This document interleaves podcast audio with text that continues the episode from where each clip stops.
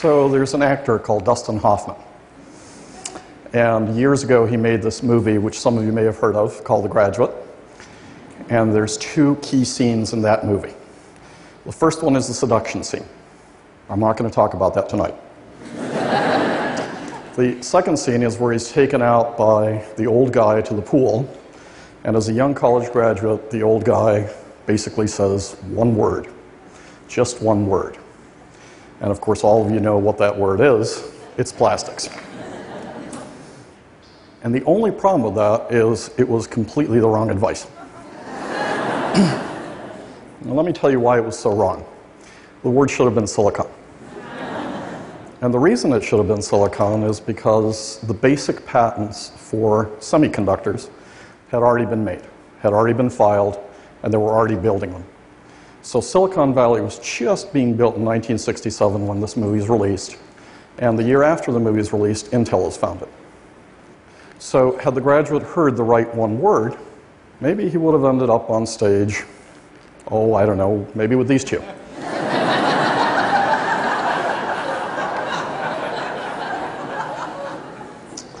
so as you're thinking of that, let's see what bit of advice we might want to give so that your next graduate doesn't become a Tupperware salesman.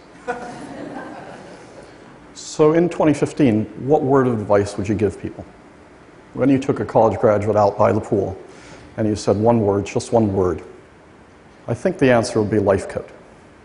So, what is life code? Life code is the various ways we have of programming life. So, instead of programming computers, we're using things to program viruses or retroviruses or proteins or DNA or RNA or plants or animals or a whole series of creatures.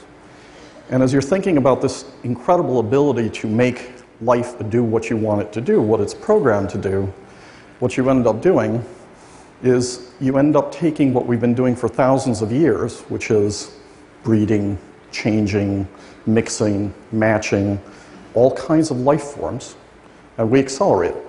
And this is not something new. This humble mustard weed has been modified so that if you change it in one way, you get broccoli. And if you change it in a second way, you get kale. And if you change it in a third way, you get cauliflower. So when you go to these all natural organic markets, you're really going to a place that people have been changing the life code of plants for a long time. The difference today, to pick a completely politically neutral term, is we're beginning to practice intelligent design. And that means that instead of doing this at random and seeing what happens over generations, we're inserting specific genes, we're inserting specific proteins, and we're changing life code for very deliberate purposes. And that allows us to accelerate how this stuff happens. Let me just give you one example. Some of you occasionally might think about sex. And we kind of take it for granted how we've changed sex. So we think it's perfectly normal and natural to change it. And what's happened with sex over time is normally sex equals baby, eventually. But in today's world, sex plus pill equals no baby. and, and again, we think that's perfectly normal and natural, but that has not been the case for most of human history. And it's not the case for animals. And what it does is it gives us control so sex becomes separate from conception. And as you're thinking of the consequences of that, then we've been playing with stuff that's a little bit more advanced, like art. Not in the sense of painting and sculpture, but in the sense of assisted reproductive technologies. Right? So, what are assisted reproductive technologies? Assisted reproductive technologies are things like in vitro fertilization. And when you do in vitro fertilization, there's very good reasons to do it. You know, sometimes you just can't conceive otherwise. But when you do that, what you're doing is you're separating sex, conception, baby. So you can't just taking control over when you have baby, you've separated when the baby and where the baby's fertilized.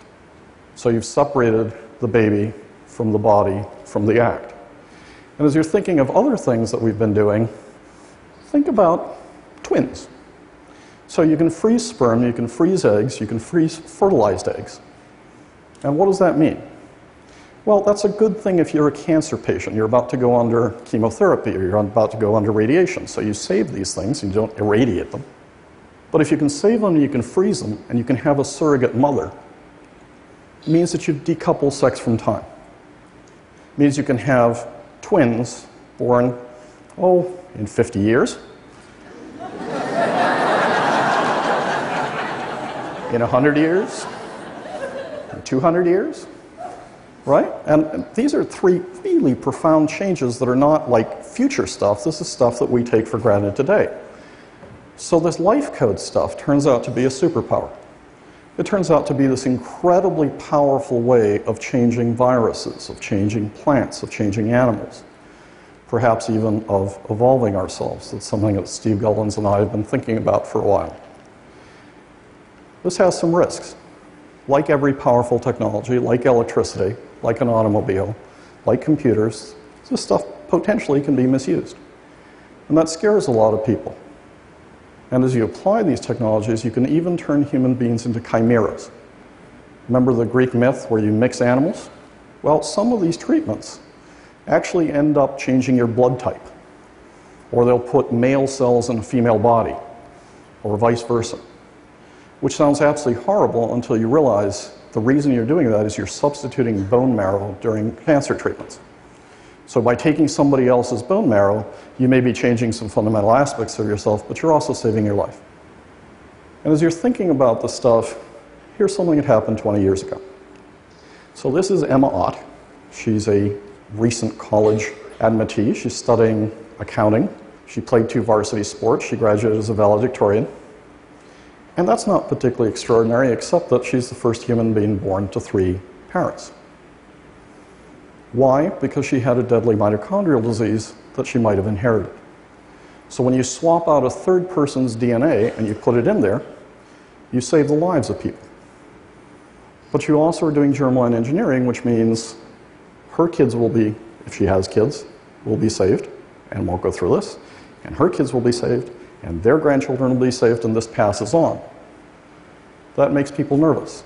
So 20 years ago, the various authorities said, why don't we study this for a while? And there are risks to doing stuff and the risk to not doing stuff because there were a couple of dozen people saved by this technology, and then we've been thinking about it for the next 20 years. So as we think about it, as we take the time to say, hey, maybe we should have longer studies, maybe we should do this, maybe we should do that, there are consequences to acting and there are consequences to not acting, like curing deadly diseases, which, by the way, is completely unnatural. Right? It is normal and natural for humans to be felled by massive epidemics of polio, of smallpox, of tuberculosis. When we put vaccines into people, we are putting unnatural things into their body because we think the benefit way outweighs the risk because we've built unnatural plants, unnatural animals. We can feed about 7 billion people. We can do things like create new life forms. And as you create new life forms, again, that sounds terribly scary and terribly bothersome until you realize those life forms live on your dining room table. Those flowers you've got on your dining room table, there's not a lot that's natural about them. Because people have been breeding the flowers to make this color, to be this size, to last for a week. You don't usually give your loved one wildflowers because they don't last a whole lot, a whole lot of time. What all this does is it flips Darwin completely on his head. See, for four billion years, what lived and died on this planet depended on two principles on natural selection and random mutation. And so, what lived and died, what was structured, has now been flipped on its head. And what we've done is we've created this completely parallel evolutionary system where we are practicing unnatural selection and non random mutation. So let me explain these things. This is natural selection, this is unnatural selection. so, what happens with this stuff is we started breeding wolves thousands of years ago in Central Asia to turn them into dogs. And then we started turning them into big dogs, and we started turning them into little, little dogs. But if you take one of the chihuahuas you see in the Hermes bags on Fifth Avenue and you let it loose on the African plain, you can watch natural selection happen.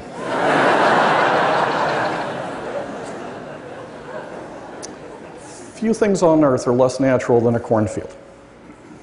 Right? You will never, under any scenario, walk through a virgin forest and see the same plant growing in orderly rows at the same time nothing else living there. When you do a cornfield, you're selecting what lives and what dies. And you're doing that through unnatural selection. And it's the same with a wheat field, it's the same with a rice field. It's the same with a city, it's the same with a suburb. In fact, half the surface of Earth has been unnaturally engineered so that what lives and what dies there is what we want, which is the reason why you don't have grizzly bears walking through downtown Manhattan. How about this random mutation stuff? Well, this is random mutation. This is Antonio Alfonseca. He's otherwise known as the octopus, is his nickname. He was the relief pitcher of the year in 2000. And he had a random mutation that gave him six fingers on each hand, which turns out to be really useful if you're a pitcher. How about non random mutation? A non random mutation is beer, it's wine, it's yogurt. How many times have you walked through the forest and found all natural cheese? or all natural yogurt, right? So we've been engineering this stuff. Now, the interesting thing is, as we get to know this stuff better, we found one of the single most powerful gene editing instruments, CRISPR, inside yogurt. And as we start engineering cells, we're producing eight out of the top 10 pharmaceutical products, including the stuff that you use to treat arthritis, which is the number one best selling drug, Humira. So, this life code stuff, it really is a superpower. It really is a way of programming stuff, and there's nothing that's going to change us more than this life code. So, as you're thinking of life code, let's think of five principles as to how we start guiding, and I'd love you to give me more. So, principle number one we have to take responsibility for this stuff. And the reason we have to take responsibility is because we're in charge. These aren't random mutations. This is what we are doing, what we are choosing. It's not stuff happened, it didn't happen at random, it didn't come down by a verdict of somebody else. We engineered this stuff. And it's the pottery barn rule you break it, you own it. Principle number two we have to recognize and celebrate diversity in this stuff. There have been at least 33 versions of hominids that have walked around this earth. Most all of them went extinct except us. But the normal and natural state of this earth is we have various versions of humans walking around at the same time, which is why most of us have some Neanderthal in us, some of us have some Denisova in us, and some in Washington have a lot more of it. Principle number three we have to respect other people's choices. Some people will choose to never alter. Some people will choose to alter all. Some people will choose to alter plants but not animals. Some people will choose to alter themselves. Some people will choose to evolve themselves. Diversity is not a bad thing. Because even though we think of humans as very diverse, we came so close to extinction that all of us descend from a single African mother, and the consequence of that is there's more genetic diversity in 55 African chimpanzees than there are in 7 billion humans. Principle number four we should take about a quarter of the earth and only let Darwin run the show there. It doesn't have to be contiguous, it doesn't have to all be tied together. It should be part in the oceans, part on land, but we should not run every evolutionary decision on this planet. We want to have our evolutionary system running, we want to have Darwin's evolutionary system running. And it's just really important to have these two things running in parallel and not overwhelm evolution.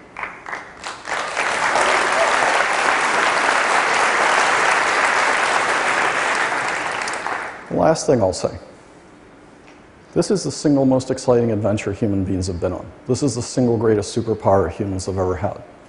It would be a crime for you not to participate in this stuff because you're scared of it, because you're hiding from it.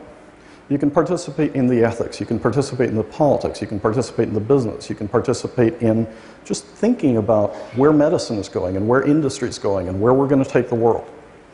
It would be a crime for all of us not to be aware when somebody shows up at a swimming pool and says one word, just one word, if you don't listen, if that word is life code. Thank you very much.